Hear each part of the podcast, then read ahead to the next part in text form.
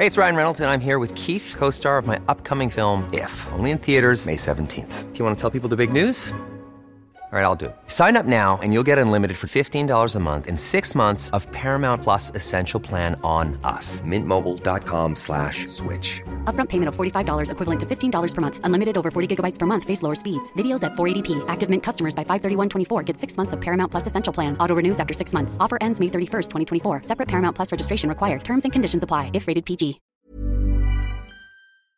Y precisamente si hay alguien que sabe eh, de estas cosas y que puede explicar con palitos y bolitas qué significa esto, pues es la, los consejeros del, del Instituto Nacional Electoral.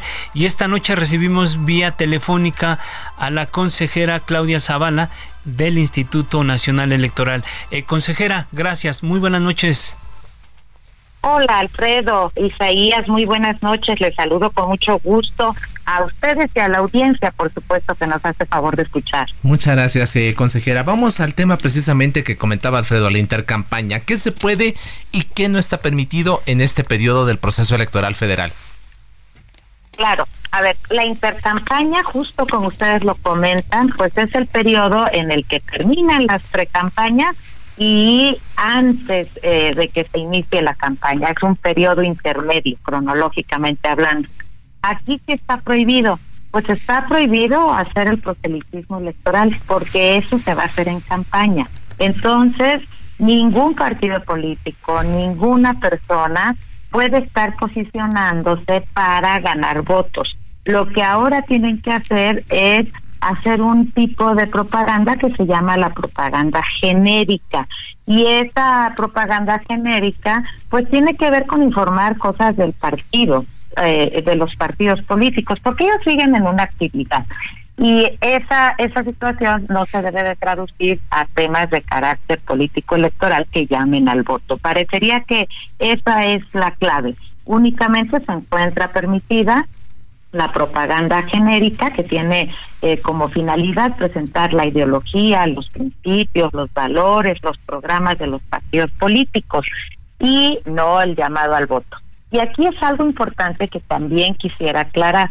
Los partidos políticos eh, tienen un periodo que llamamos pre-campaña para difundir al interior de los partidos con los órganos que van a elegir o con los militantes de los partidos políticos, las personas que tienen interés de ocupar un cargo de elección popular, porque ellos van a presentar para registro de el registro de candidatos a finales de febrero. Entonces, ahora lo que tenemos es que el partido político, pues eh, dentro de estos procesos internos van a llegar, llevarse a la conclusión al interior de los partidos. Incluso los partidos pueden eh, en estos tiempos, pues resuelven todas las eh, impugnaciones internas que pueden tener derivados de estos procesos de, de selección de precandidatos. Van a seguir teniendo actividad, sí, pero lo que no pueden hacer es llamar al voto o tener actos proselitistas. Creo que, que es una explicación que, que nos debíamos, y qué bueno que tengamos la oportunidad de escucharla de, de voz de la consejera Claudia Zavala. A ver, consejera, yo creo que este es un proceso atípico porque si bien es cierto que hubo fechas establecidas para el periodo de precampaña, pues para nadie es un secreto que las actividades, los destapes, la corcholatiza y la oposición, todo el mundo anticipó mucho el proceso. Y bueno, ahora viene este pues el periodo también de revisión. ¿Qué balance hace usted de las precampañas? Ahora tienen el reto de fiscalizar los recursos que, que ejerció la coalición y los demás partidos. Eh, no creo que sea una tarea fácil. ¿Qué nos puede comentar al respecto?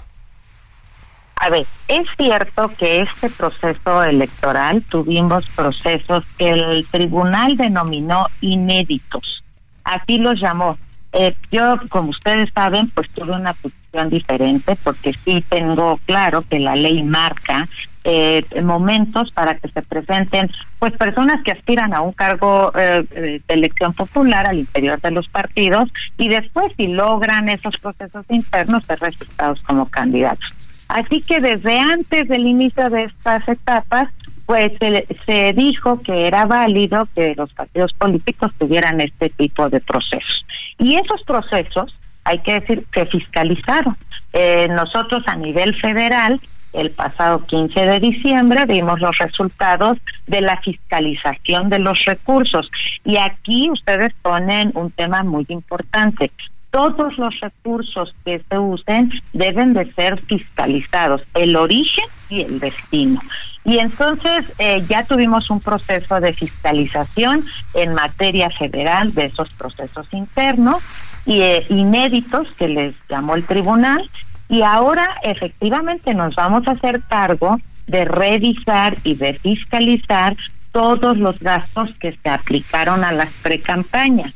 Y ahorita está también en materia del tribunal, en, el tribunal electoral, pues todas estas impugnaciones, quejas que llegaron eh, que fue inédito el número de quejas, más de mil quejas tuvimos de estos procesos internos de los partidos políticos, en los que se plantea que en algunos, eh, en todos los supuestos, son la mayoría, se estaba planteando que había actos anticipados de pre-campaña el tribunal tendrá que resolver eso porque si se llega a determinar que sí se anticiparon en algunos casos, pues entonces tendremos que cuantificar el gasto para las precampañas. Pero como ustedes lo dicen, es un tema muy importante el de fiscalización porque debemos de tener claro de dónde vienen los recursos y cómo se están aplicando los recursos. Así es. Eh, consejera, eh, para, para aclarar todavía más el, tema este de la, de la intercampaña, aquí como medios podemos tener nosotros entrevistas con las candidatas y el candidato, ¿se puede? Sí, mire, ha sido un criterio ya muy sólido en el tribunal que los medios de comunicación pues siguen haciendo eh, su labor que es o retomar hechos noticiosos o generar hechos noticiosos. ¿De quién es responsabilidad de cuidar eh, el no incurrir en actos de proselitismo, pues son las personas que eh, tienen el interés de ser postulados como precandidatas, como candidatas o candidatos, porque ellos deben de tener ese cuidado de frente al principio de equidad en la contienda electoral. Así que la labor informativa y la importante labor que ustedes realizan sigue su curso y sí debe de haber un mayor cuidado para no incurrir en las prohibiciones establecidas en la ley. Claro, si por ejemplo alguno de ellos hiciera algún podcast y nosotros lo quisiéramos difundir, ¿se puede?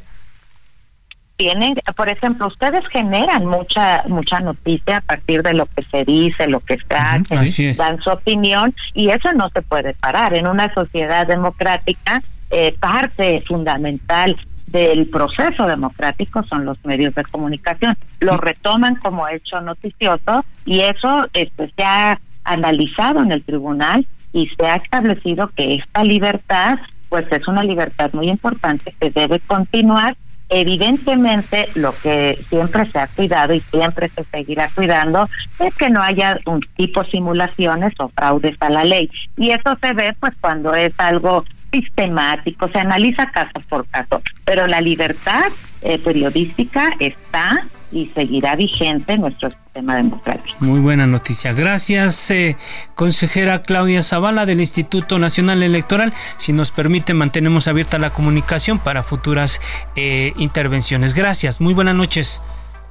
Buenas noches y muchas gracias a ustedes por este espacio de noticias y déjenme decirles a toda la ciudadanía que no tiene tramitada su credencial, que el 22 de enero vence el plazo y que es importantísimo que acudan quienes están en ese supuesto o quieren hacer un cambio de domicilio. Muchas gracias Alfredo, Isaías y a toda la audiencia que eh, tienen ustedes. Que tengan buenas noches. Muchas gracias a la consejera Claudia Zabalán.